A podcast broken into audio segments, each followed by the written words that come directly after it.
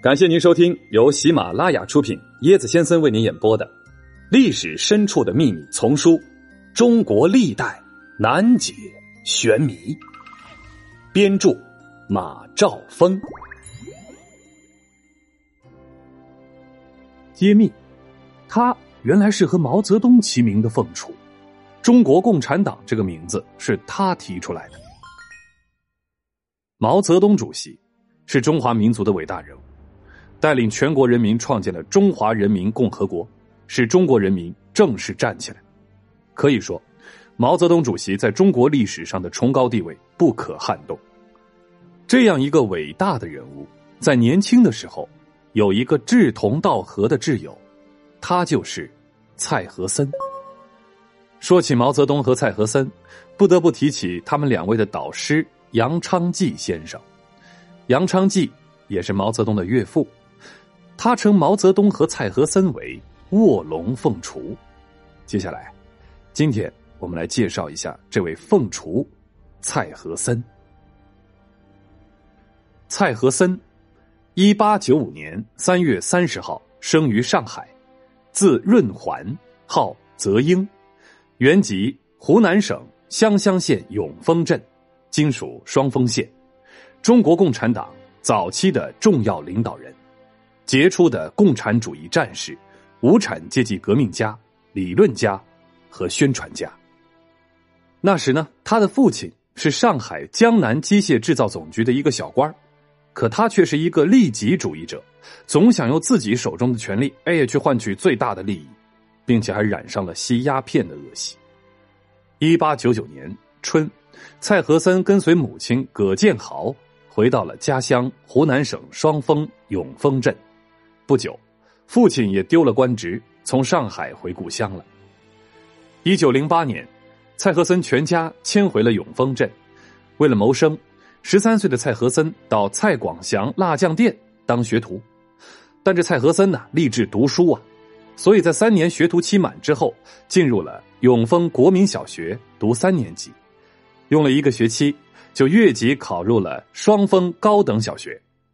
此时十六岁的他。已经和父亲决裂，父亲的表现更坚定了他寻求救国真理的想法。一九一三年，蔡和森考入湖南省立第一师范学校，在这儿呢，他认识了毛泽东，两个人结下了深厚的友谊。这二人相交莫逆，无话不谈，共同创立了新民学会，传播先进的革命思想，影响了无数的湖南青年。当时，蔡和森和毛主席被称为湖南一师的双子星。毛主席在一九二五年写下《沁园春·长沙》，恰同学少年，风华正茂，书生意气，挥斥方遒，指点江山，激扬文字，粪土当年万户侯，正是对青年时期革命斗争生活的概括。正如我本集开头所说。后来，毛泽东的恩师兼岳父杨昌济先生写信给自己的好朋友张世钊，他在信中说：“吾郑重与君，二子海内人才，前程远大。君不言救国则已，救国必先重二子。其中二子指的就是毛泽东和蔡和森。”随着新民学会的影响越来越大，蔡和森感觉到自己的知识非常的匮乏，迫切的想要学习一些更先进的革命知识。当时呢，正赶上大批的有志青年赴法国勤工俭学，蔡和森也受到了大家的委托，去北京商讨赴法留学事宜。到了北京后，蔡和森见到了北京大学校长蔡元培和著名的新文化运动的领袖李大钊。更加坚定了要去法国学习革命、拯救中国的决心。他写给毛泽东同志的信中说：“只记大体之功利，不计小己之利害。莫敌昌之，近来俄之列宁颇能行之，帝愿责而效之。”一九一九年十二月二十五日。蔡和森与母亲葛建豪、妹妹蔡畅以及向景宇一起在上海乘坐了“央托莱蓬号”法国游船，赴法勤工俭学。一九二零年二月，蔡和森进入了蒙达尼男子中学学习。在法期间，蔡和森研读马克思主义著作，认真研究俄国十月革命的经验，成为坚定的马克思主义者。一九二零年五月，蔡和森打破破旧的婚姻制度，与向景宇自由结婚。两个人当时的结婚呢，被传为佳话了。七月初，新民学会在蒙达尼举行会议，会上蔡和森提出了以改造中国和世界为学会的方针。得到了大家的赞成，他给国内的毛主席写了一封长达六千多字的信，详细介绍了自己对共产主义的理解与思考。在信中提出，我们要明目张胆的正式成立一个中国共产党。蔡和森的建议，毛泽东也非常的赞同。他在回信中说：“你这一封信见地极当，我没有一个字不赞成。”中国共产党这个名称是蔡和森第一个提出来的，他对如何建党、划分党的性质以及指导思想这些方面都给了明确的意见，可以说他是促进共产党成立最重要的创始人之一。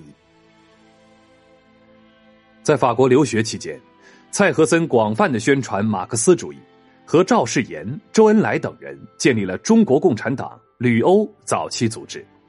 他还是杰出的学生运动领袖，最终，蔡和森他们十几个学生被法国当局强制送回中国。法国等资本主义国家是不允许共产主义组织在他们眼皮子底下活动的。一九二一年七月，中国共产党在上海召开第一次全国代表大会，代表着中国共产党的正式成立。此时，蔡和森还在辗转回国的路上。并没有出席这场会议。年底，他回国之后正式加入中国共产党，并在中共中央从事党的理论宣传工作，成为党早期重要的理论家和宣传家。一九二二年五月份，蔡和森开始负责主编组织的两个机关报，一个是《先驱》，一个是《向导周报》。那个时候的读者非常喜欢《向导》。赞誉这份报刊是黑暗的中国社会的一盏明灯，在当时呢，影响力是巨大的。一九二五年，蔡和森参与并领导了五卅运动。蔡和森看问题一眼能看到本质，讲话一针见血，绝不拖泥带水，领导能力超群。组织是非常看重他的，让他担任了共产国际代表，去莫斯科进修。他去了一年多，等他回来的时候。蒋介石和汪精卫背叛了革命，屠杀共产党员。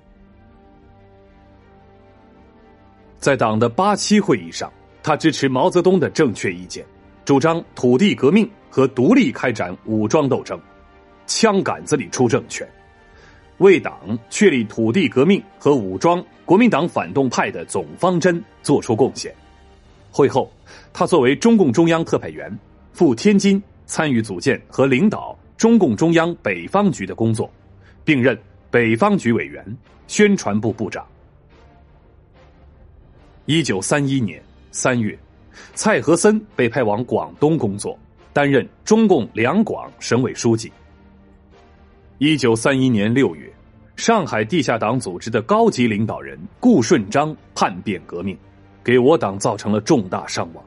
国民党特务在他的指挥下，还来到香港，打算抓捕在这里工作的蔡和森。敌人将其抓到了广州的监狱中，不断的对他进行严刑拷打，希望能从他的口中得到更多的信息。但革命意志坚强的蔡和森，被敌人折磨了两个多月之后，却始终不松口。气急败坏的敌人将他的四肢用长钉。狠狠的钉在墙壁上，并用一把刀子不断的在他胸膛剜肉。虽然疼痛难忍，但蔡和森却依旧闭口不言，最终被敌人折磨致死，年仅三十六岁。蔡和森一生虽然短暂，但他对中国革命的贡献却是居功至伟。正是他的积极推动，共产主义才在中国大地上生根发芽，最终盛开出灿烂的篇章。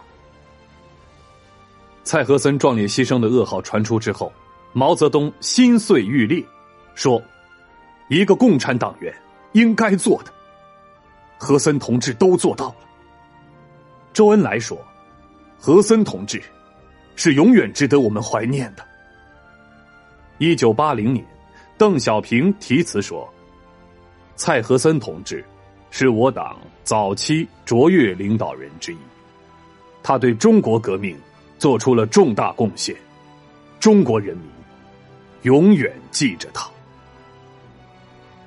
蔡和森，他的遗著有《蔡和森文集》《党的机会主义史》《中国共产党史的发展》。社会进化史等传世。